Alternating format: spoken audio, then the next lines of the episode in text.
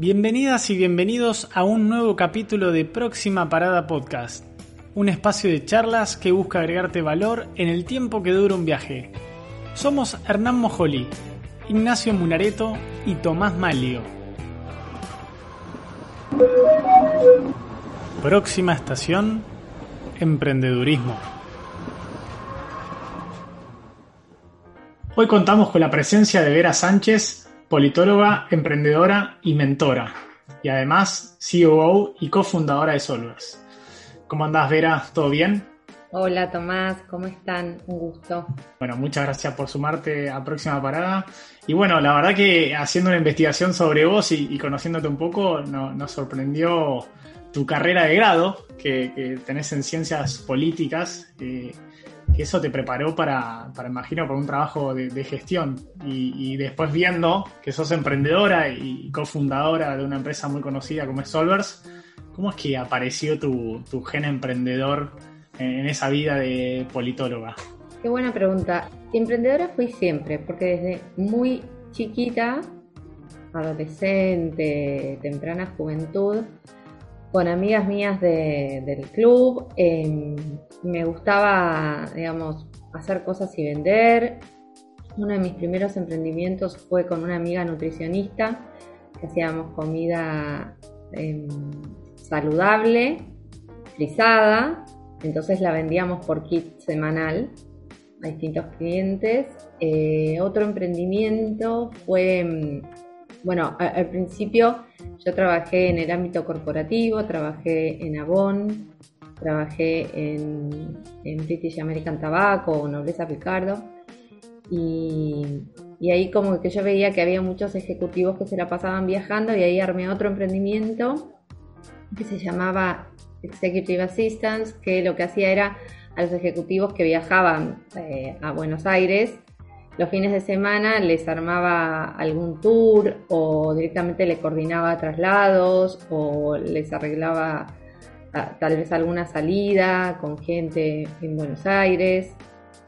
Porque siempre el gen emprendedor estuvo en mí. Eh, y, me gustaba, digamos, eh, aparte de mi actividad, que, que, en general, bueno, era algún trabajo en relación de dependencia, siempre estaba buscando algo más. Siempre, digamos, tuve un perfil muy humanista.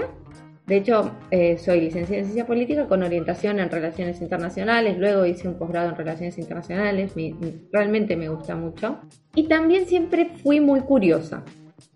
Una de mis amigas, también muy emprendedora y con una formación mucho más técnica, ingeniera en sistemas, eh, me cuenta que ella estaba con un emprendimiento.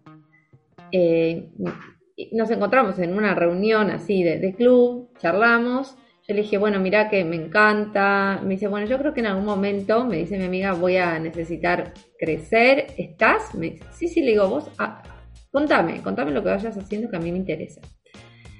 Y así, digamos, como se dan a veces las cosas, en el año 2013, Cecilia Retey, que es la CEO de Solvers, me convoca y me dice, bueno, mira, viste Solvers, yo ya conocía su emprendimiento, de hecho yo ya era clienta, porque siempre esto, ¿no? Que tengo de, apoyar a otros emprendedores, porque bueno, cuando uno es emprendedor también siempre, cuando ve que hay, que hay otros que arrancan con algo, los quiere apoyar, aparte que quiero probar. Solvers en sus inicios no era como hoy, sino que se proponía em, conectar los hogares con distintos proveedores de servicios para el hogar, pero no específicamente a, con las trabajadoras cuando yo me sumo empezamos como a definir un poco que la oportunidad estaba por el lado de trabajadoras del hogar.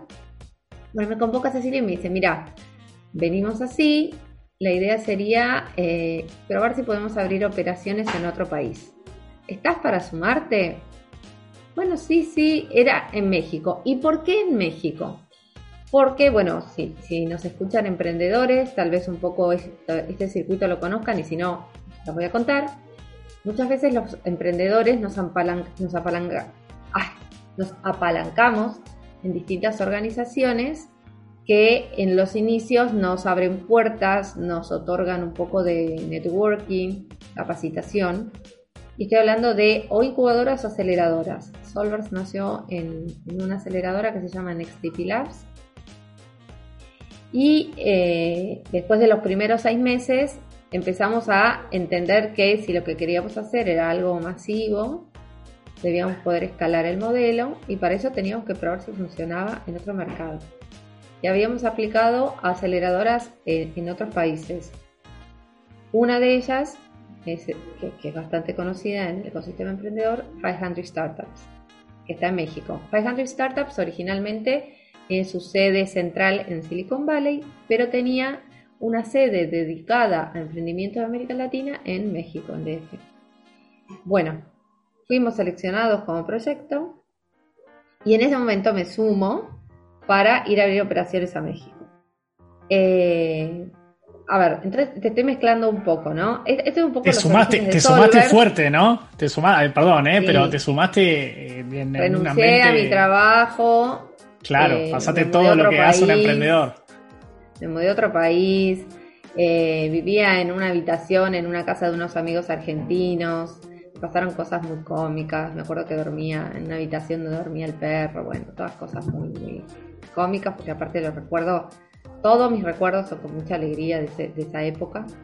¿Y qué es lo que me pasa a mí con Solvers? ¿no? Y cómo se empiezan a conectar acá eh, mi formación, mi propósito y el emprendimiento. Y el emprendimiento en tecnología.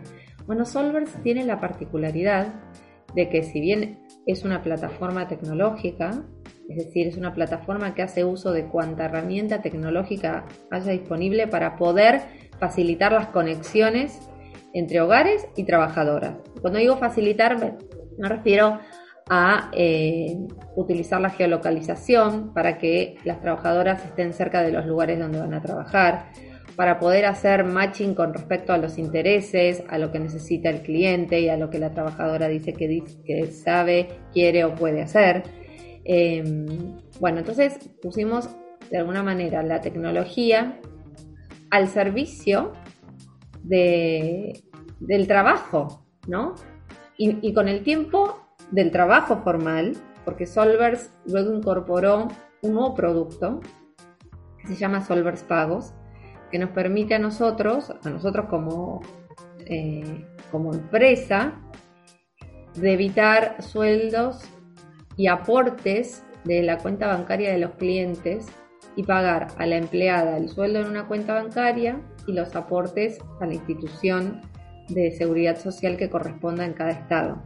Es decir, que de a poco fuimos utilizando y lo seguimos haciendo la tecnología para poder impactar de manera positiva en la vida de las personas. Y no solo de las personas en general, sino de un segmento con el que yo me identifico muchísimo, por supuesto, que son mujeres trabajadoras que quieren salir adelante, en muchos casos madres, en muchos casos madres solteras.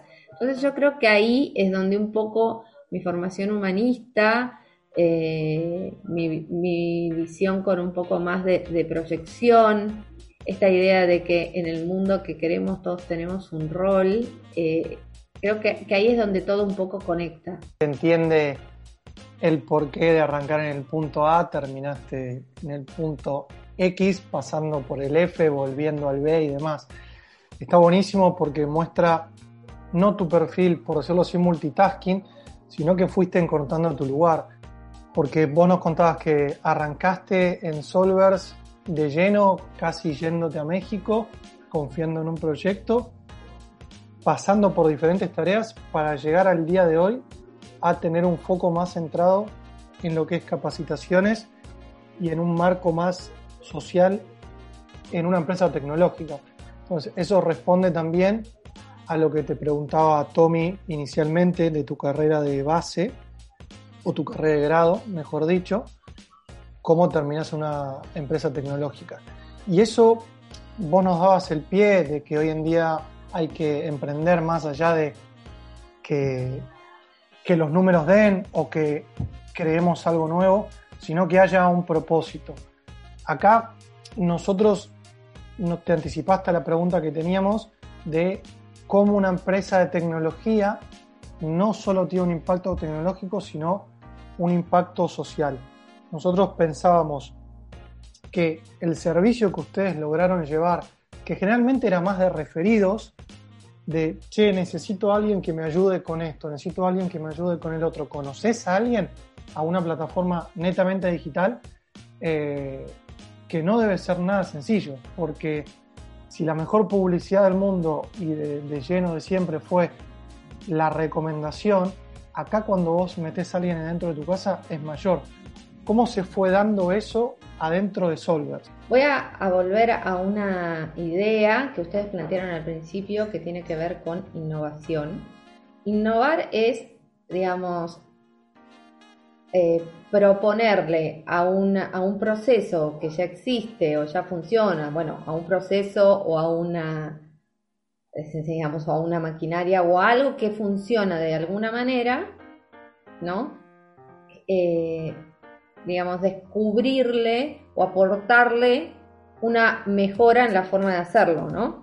algo innovador, que no necesariamente a veces tiene que venir de la tecnología, pero sí, la mayoría de las veces la tecnología tiene mucho para aportar desde el área de la innovación.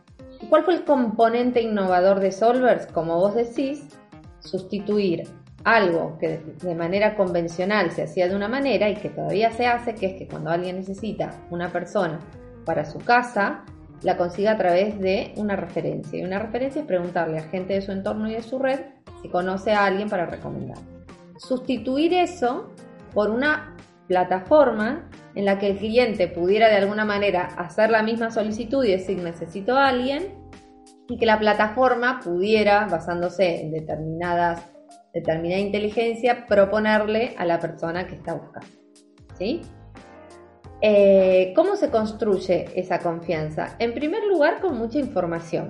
Y de hecho, si vamos al esquema eh, convencional, cuando alguien solicita una persona para que vaya a su casa a trabajar, acude a su red y pide una persona recomendada. Ahora bien, ¿cuánto sabe esa persona? O sea, yo que estoy buscando una trabajadora o alguien que venga a casa, ¿cuánto sé en realidad de la persona que alguien de mi entorno me recomienda? Bueno, no sé tanto. Sé que me la recomienda tal persona y, y básicamente eso. Entonces, por ahí empezamos un poco, ¿no? Bueno, construyamos los perfiles con más información. ¿Y qué tipo de información? Bueno, por supuesto, datos completos de la persona, dónde vive, datos de contacto, referencias de trabajos anteriores, documentación. Y después le fuimos incorporando cada vez más validaciones. Bueno, estas referencias que la persona que dice que tiene, validarlas, es decir, hablar con ellas, y además es un esquema que se va construyendo con una modalidad muy colaborativa. ¿Qué quiero decir? Cuando una persona ingresa a la plataforma, y acá estoy hablando de las trabajadoras, ellas pueden eh, postularse, ¿no? ofrecerse para determinados trabajos. Luego Solvers las confirma, pero una persona que recién se incorpora a la plataforma debe poder adquirir una buena calificación de su primer trabajo para que luego se le liberen nuevas oportunidades. ¿Me explico? Por lo tanto, se va haciendo como una cadena de recomendaciones. Entonces, las personas que comienzan a trabajar requieren de buenas experiencias en sus trabajos para luego poder seguir tomando nuevos Me, me, perdón, ¿eh? me gusta mucho eh, digamos, la temática de, Solvers porque si volvemos años atrás, eh, un área bastante oscura, por así decirlo, a la hora de contratar una persona para, su casa, como decía bien Nacho, hablando de, bueno, referidos y eso no te garantizaba nada. Ustedes son como una especie de LinkedIn, ¿no? Para, la empleabilidad de, personas del ámbito doméstico. O sea, me parece que está buenísimo poder tener ese perfil de la persona y garantizar, ¿no? a quién vas a, contratar y va a estar dentro de tu casa, ¿no? Porque también está el miedo del otro lado, ¿no? O sea, están generándole valor a las dos partes, ¿no? Tanto la persona que está buscando trabajo como la persona que quiere contratar, ¿no? Absolutamente, pero además entendiendo todo el tiempo que, que, bueno, que como producto uno tiene que adaptarse a la demanda del cliente. Y, este tema y esta palabra que dijiste vos, digamos, el concepto de confianza, es un concepto que atraviesa nuestra historia desde el principio hasta hoy. Es lo que, lo que cualquiera busca cuando requiere de alguien que, pueda ir a su casa, fundamentalmente es confianza. Me gusta volver a algo que, hicimos por fuera del podcast, eh, que, estábamos hablando un poco de, nosotros. Y bueno, yo te damos del lado emprendedor, bueno, también eh, Nacho viene del lado emprendedor. Me, gustó que estabas hablando de, de incubadoras como NextTT, 500 Startups, y mencionaste, bueno, que eras de Racing y ese, eso es una cualidad porque mencionabas que ser de Racing, eh, los de Racing son emprendedores, ¿no? O sea, escuché algo similar a eso. ¿Podrías repetirlo? No, yo lo, que considero, que cualquier hincha de Racing que esté escuchando va a entenderme, es que un hincha de Racing nació para sufrir, es decir, es una persona acostumbrada a los obstáculos, a que la cosa se dé vuelta cuando parece que llegás. Eh, entonces yo creo que te predispone bien para emprender, ¿no? Como que no hay nada nuevo que aprender. Y eso me da el pie para preguntarte qué sufrimiento que después surgió en algo positivo tuviste en este camino de Solvers. Estos más de siete años que has estado en Solvers, me imagino que has tenido un sub y baja. A mí me gusta decir que emprender es como una montaña rusa de emociones. O sea, un día, ni un día, a una hora puedes estar muy arriba, muy contento, y a los cinco minutos pasó algo que te, hizo caer. Esa comparativa con lo de Racing es fantástica. Entonces, ahora la consulta o la pregunta es, ¿qué anécdota o situación en este tiempo tuyo que tuviste de, de emprendedora te acordás que decís, no, la verdad que esta no la puedo creer? Y además que le puede llegar a servir a alguien que esté del otro lado, porque también lo que pasa muchas veces es que se escucha el, cuento muy lindo de emprender, eh, incluso vos siendo mentora, que te, he conocido ejecutando ese rol, desmitificás un poco eso de, sí chicos, no es todo color de rosas, pero la realidad es que en una pantalla, sea en el celular, en la computadora, se habla mucho de eso. ¿Qué anécdota o situación vos te acordás que decís, no, la verdad que esto me pasó y me puede llegar a volver a pasar, pero lo importante es aprender de, ese, de esa situación. Yo creo que en los inicios es donde a veces se dan las situaciones más, las que por ahí más te descolocan, porque todavía la estructura de la compañía no es lo suficientemente robusta para, no sé cómo decirlo, para mm, contener, ¿sí? Entonces, sí, obviamente me acuerdo en los inicios de, bueno, de lidiar muchísimo con la incertidumbre, pero mucho. Yo estaba en otro momento de mi vida, eh, era más joven, ahora soy joven, antes era mucho más joven, em, todavía no era mamá y, entonces había decisiones que no me asustaban tanto, como por ejemplo irme a vivir a otro país, como por ejemplo de definir por Skype a dónde me iba a ir a vivir, ¿no? Haciendo una charla con una persona que me habían dicho que vivía en México y que tenía una casa y alquiló una habitación. Eh, y, es un poco lidiar con esas incertidumbres lo que asusta. Después la experiencia fue que, a ver, eh, me trataron súper bien a donde fui eh, esto de vivir con, en vez de, en un departamento solo para mí, con otra gente o en un cuarto de unos amigos que ya vivían en México, me fue facilitando un montón de cosas, me decían esto tenés que ir allá para tal cosa, hace esto, ah, te tenés que tomar tal medio de transporte, tomate de mi tarjeta, bueno, ¿no? Y un montón de, de conocimiento sobre una nueva ciudad, por ejemplo, que solo alguien que vive ahí te puede transferir. Pero algo que también recuerdo de los inicios, que a mí me perturbaba bastante era cuando necesitábamos comenzar a incorporar eh, gente al equipo. Porque necesitábamos perfiles como muy definidos. Una vez que lanzamos en México, yo fui, hice la aceleración, fueron como seis meses, volví a Argentina, pero la operación en México había demostrado que funcionaba. Pero entonces íbamos a necesitar, digamos, una vera, así como había estado yo, pero allá de México. Y se requería un perfil no tan sencillo, tenía que ser una persona que digamos, gustara del emprendimiento, que nuestro propósito la, la, sedujera, que, que aparte tuviera distintas habilidades como pudiera manejar herramientas de tecnología, pero también pudiera hacer trabajo de reclutamiento, pero también pudiera, digamos, tener la cintura para de repente, si la llamaban para una entrevista, hablar del modelo de negocio. Entonces yo decía, no, esta persona, ¿dónde la voy a encontrar? Y mi mensaje es que esas personas existen, porque las encontramos. Y las encontramos cuando tuvimos que abrir en México, cuando tuvimos que abrir en Colombia, cuando tuvimos que abrir en Chile. Em, yo creo que cuando uno se va alineando con su objetivo, con su propósito, es claro en sus comunicaciones, bueno, eh, digamos, las personas aparecen. A veces, bueno, nos, obviamente nos ha pasado avanzar con algunos perfiles que al poco tiempo no, no, no, no o, Solvers no era lo que ellos esperaban y ellos no eran lo que Solvers esperaba, o una de las dos, o a veces las dos cosas juntas, y entonces volver a arrancar con esa, digamos, con esa tarea nuevamente, y todo remoto, no es que yo viajaba a México para entrevistar gente, imagínate que no, menos en los inicios no teníamos el respaldo financiero para, hacer eso. Entonces de repente por ahí hacía un montón de entrevistas y entonces sí, tenía que viajar una semana y en esa semana que viajaba, bueno, más o menos con tres candidatas predefinidas, bueno, sí me entrevistaba y... Entonces, esa es, esa es una de las cosas que sí representaba un desafío, ¿no?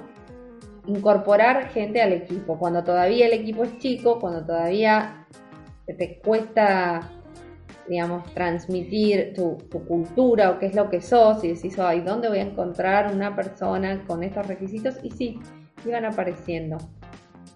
Yo lo que creo es que uno tiene que construir bien la propuesta.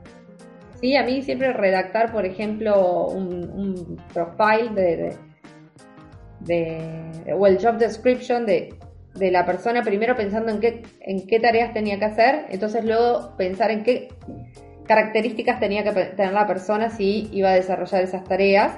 Y esto de empezar a escribirlo me daba mucha claridad. Y yo creo que era sin dudas lo que lograba transmitir en la búsqueda. Y, bueno, y que finalmente se apuntaba gente que tenía que ver con eso. Además es muy interesante lo que mencionás y bueno, también como emprendedor lo, vivo y, lo he vivido. Eh, es difícil, digamos, incorporar a alguien al equipo porque obviamente al ser chicos, cada, cada persona que se suma es una inversión y es nada, termina siendo difícil para todos y las personas las tenés que convencer porque realmente buscan una empresa grande. Ahora, bueno, por ahí está más, eh, más instaurada la idea de trabajar en una startup. Y, para ir cerrando, me, gustó mucho eh, cuando visualizaba tu, tu LinkedIn, me encontré con una frase que la voy a citar, donde vos pones en tu descripción, creo en la educación, innovación y tecnología como vías para el desarrollo y para combatir la desigualdad en todas sus formas. Y un poco fuimos hablando eh, separadamente de, estos temas, pero me gustaría saber por qué, por qué lo escribiste en tu descripción. O sea, por qué Vera Sánchez escribió eso en su descripción en, en LinkedIn. Quiero que la gente lo sepa.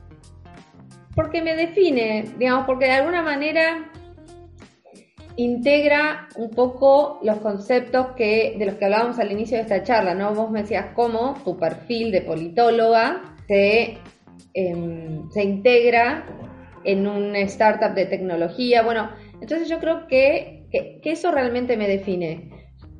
Yo soy una, una persona, digamos, humanista desde, desde lo más eh, profundo del término, es decir, eh, creo en el desarrollo de las personas, creo que todas las personas eh, debemos tener los mismos derechos, debemos tener oportunidades. Ahora, digamos, pensar que, eso es un enunciado y como enunciado se transforma en un imperativo es, ridículo, algo que no soy para nada, es una una soñadora o, un idealista, lo que sí creo es que para, como, como, decía antes, ¿no? para este mundo que queremos, todos tenemos un rol que desempeñar y hay algunas cosas que no pueden faltar. Una de ellas es la educación. Eh, y, la tecnología como facilitador o, o como multiplicador, ¿no? Porque finalmente siempre veo, y, a partir del último año, después de la pandemia, veo que la tecnología lo que genera es eso, ¿no? Eh, es, un, medio, ¿no? multiplicador, exacto, es un medio para en vez de llegar a 20, llegar a miles, eh, para expandir el mensaje.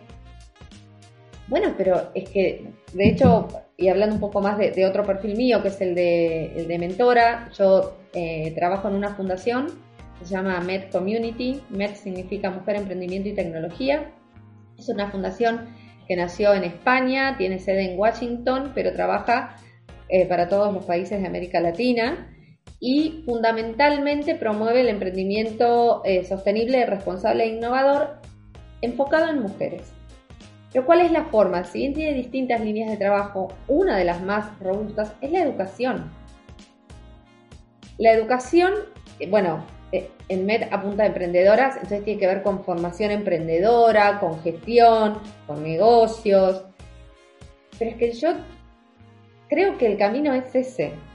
Y acá es donde digo, bueno, todos tenemos una función, todos podemos transmitir desde donde nos toque algo de educación. Eh, en, la instancia en la que nos toque estar, a ver, yo soy mamá, por lo tanto tengo determinadas responsabilidades que adoro tener como madre, que tienen que ver con la educación que se puede dar en el hogar y no se puede dar en otros establecimientos. Eh, como emprendedora y, en cada oportunidad, como por ejemplo este, este espacio que agradezco, si me toca transmitir, bueno, trato de transmitir, eh, digamos, un mensaje que, deje algo, es decir, que, a quien me escuche le genere, o, sea, le, le deje algún, algún rédito. Eh, y, es, es un, poco esta idea, es la que integra toda mi acción. ¿sí? Entender que, vivimos en un, mundo, en un mundo con desigualdades, ni hablar en América Latina y ni hablar post pandemia, digamos, es una realidad, la inequidad. Pero ¿cómo combatirla si no es con educación? ¿Y cómo llegar a los lugares más difíciles si no es con tecnología? Digo, porque la tecnología ya no, no es una no es un lujo, Digamos, es lo que permite que cualquier persona que tenga un celular pueda de repente ver un video en YouTube. Y a través de un video en YouTube, uno puede ya estar transmitiendo cualquier cosa. Conocimiento, fundamentalmente. Eh, clarísimo, Vera. Digamos, definitivamente mi camino es por ahí. Mi camino es por ahí. Es transmitir, es enseñar, de lo que me toque, de lo que fui aprendiendo. Hoy creo que lo que puedo transmitir es mi recorrido emprendedor. Creo que también puedo transmitir una experiencia como mujer emprendedora y mamá, que, de hecho en esta fundación donde yo doy varios cursos es lo que, lo que me pasa. Y bueno, y, todo este aprendizaje que yo pueda ir incorporando con mis distintas experiencias, voy a tratar de transmitirlo, porque es lo que me gusta, porque es lo que me hace bien, porque es lo que conecta mi perfil humanístico o de politóloga con, mi propósito, eh, porque haber atravesado por una empresa de tecnología y, estar en una empresa de tecnología también lo que me demuestra es que son conocimientos que se pueden adquirir. Eh, yo soy una persona curiosa de todas maneras, soy muy autodidacta, entonces me gusta aprender. Yo trabajo con mi equipo ingenieros en sistemas, eh, financieros. No es mi perfil, pero sí aprendo de ellos. Me gusta mucho aprender de ellos. No me gusta eh, depender de otros para poder avanzar con mi trabajo. Entonces, por eso también yo creo que, como que, soy curiosa, aunque todo el tiempo pido y le digo, pero me explicás, me explicás cómo lo haces, me explicás cómo hiciste esto. Eh, también, digamos, me he pasado mañanas antes de ir a la oficina, no sé, estudiando base de datos, por ejemplo, mirándome videos en YouTube de base de datos, porque esto, esto que te digo, ¿no? Que no me gusta requerir de gente de mi equipo para poder avanzar con mi trabajo. Entonces, como desarrollando algunas habilidades. Y aparte la ventaja hoy en día es que hay tantas plataformas de, de formación, eh, algunas gratuitas y otras con, con valores muy accesibles, con todas las herramientas que hay, digo, realmente hoy estamos en una posición eh, mucho más favorable para combatir la inequidad. Sí, todavía creo que quedan algunos debates pendientes porque hay muchos chicos que no terminan de desarrollar por ahí los criterios básicos que se requieren para eh, incorporar conocimientos eh, de manera autodidacta. Es decir, chicos que no aprendan a leer bien o que no aprendan a interpretar bien, son chicos que por más que haya mucho conocimiento disponible por todos lados, tal vez no lo pueden procesar. Yo creo que ahí hay un desafío. Eh, para trabajar, ¿no? Porque, eso sí yo creo que pasa y que, bueno, lo que ha pasado en Argentina, que durante un año se perdió la educación presencial, que me parece terrible, eh, no hace otra cosa que, de alguna manera profundizar esta desigualdad, esta inequidad. Pero yo creo que cuando un chico puede incorporar eh, las herramientas básicas ¿no? del conocimiento, que tienen que ver no por ahí con, materias específicas, pero sino con poder interpretar, poder desglosar un mensaje de un texto, eh, poder desarrollar cierto criterio. Bueno, eso a veces se aprende en las escuelas y a veces no necesariamente. Yo puedo recordar a algunos maestros de, mi, eh, de mi historia académica que me han marcado mucho, pero puedo, o sea, y tengo mucho más vigentes otras personas que me han transmitido otras cosas y que no necesariamente me las crucé en el ámbito académico y que para mí fueron grandes maestros. Sí, eh, aceleran procesos de, educación y, enseñanza, la tecnología. Y esto, todo esto que vos decías recién, es como un gran, un gran resumen de lo que ustedes hacen en Solvers, de conectar personas, capacitar, darle una salida laboral, conectando la parte de, de capacitación, mejor dicho, conectando la parte de innovación, tecnología y social y agregando siempre valor. Eso me da el pie para lo último. Ping pong de preguntas. ¿Nos recomendás un libro que te haya marcado o transformado? A ver, yo leo mucho de psicología, pero últimamente todos los libros que tengo en mi mesa de luz son sobre educación y crianza. Entonces, Sí, o si no. es un libro, un autor, porque como vos decías que venías leyendo mucho, alguien que se te venga a la cabeza cuando hablabas de, propósito, también nosotros hemos hablado varias veces de Simon Sinek o René Brown, no sé a quién vos decís, si no es un libro, pero de esta persona suelo leer semana a semana, mes a mes. No, de, distintos emprendedores argentinos, ¿sí? De, distintos emprendedores argentinos. Eh, porque me gusta escuchar sus experiencias, eh, o también escucho muchos podcasts de, emprendedores argentinos. Hoy justamente a la mañana estaba eh, viendo en la tele eh, este emprendedor que se llama Tito Lustó. ¿Lustó? Sí, creo que sí.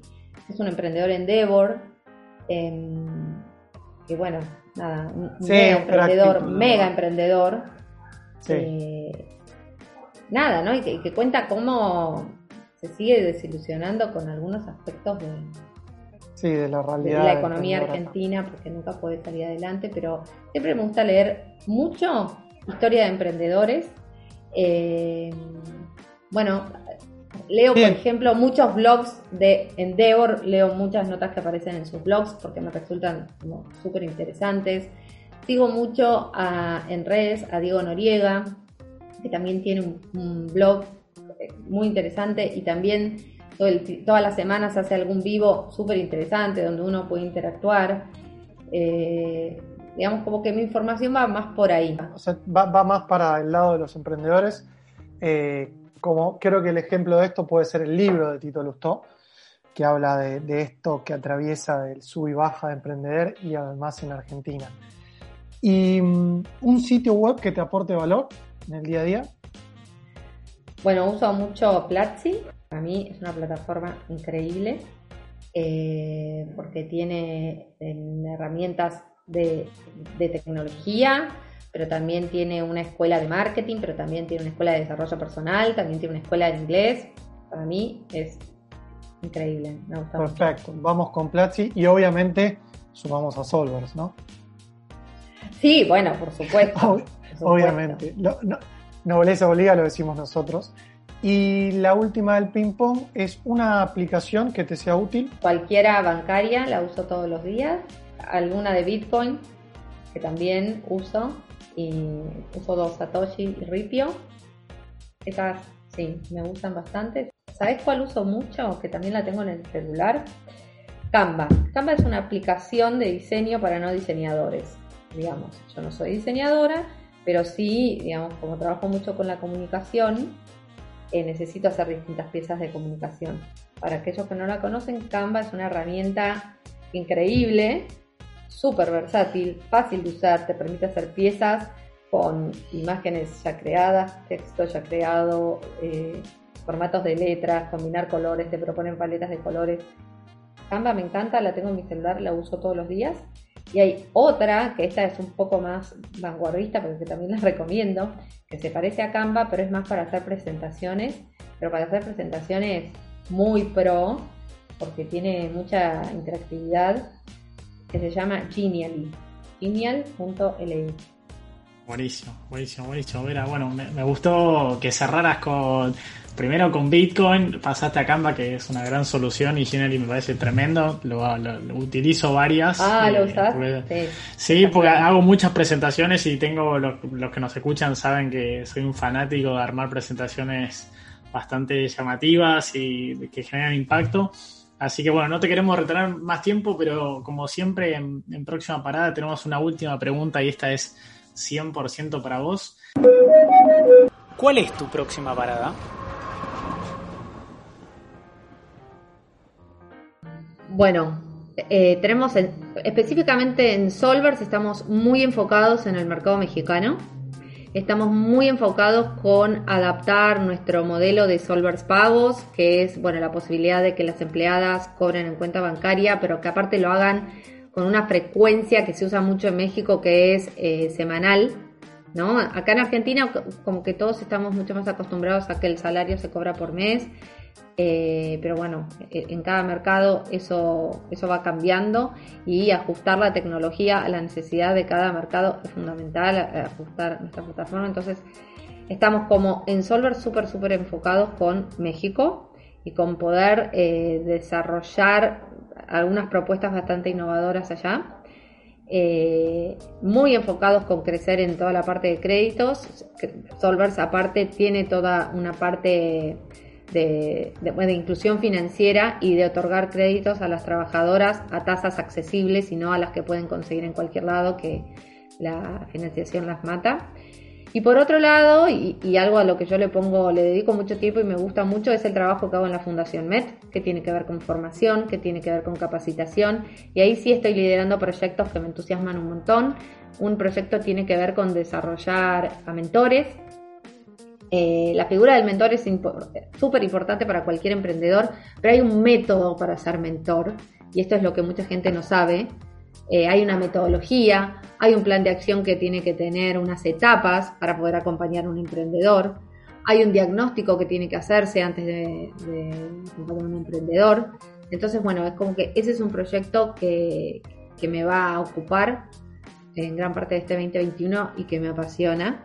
¿no? Que tiene que ver justamente con, con capacitar. Es Qué bueno, qué bueno. Bueno, muchas gracias. Bueno, listo, para cerrar, muchas gracias Vera Sánchez por ser parte del podcast y bueno, nos encontramos en la próxima parada. Muchas Dale, gracias. buenísimo chicos, gracias a ustedes. Muchas gracias por acompañarnos en este viaje. Si te gustó, te invitamos a compartirlo en tus redes sociales para que seamos más los que sumemos valor. Si querés conocer más viajes, puedes entrar en próximaparadapodcast.com. Te esperamos en la próxima parada.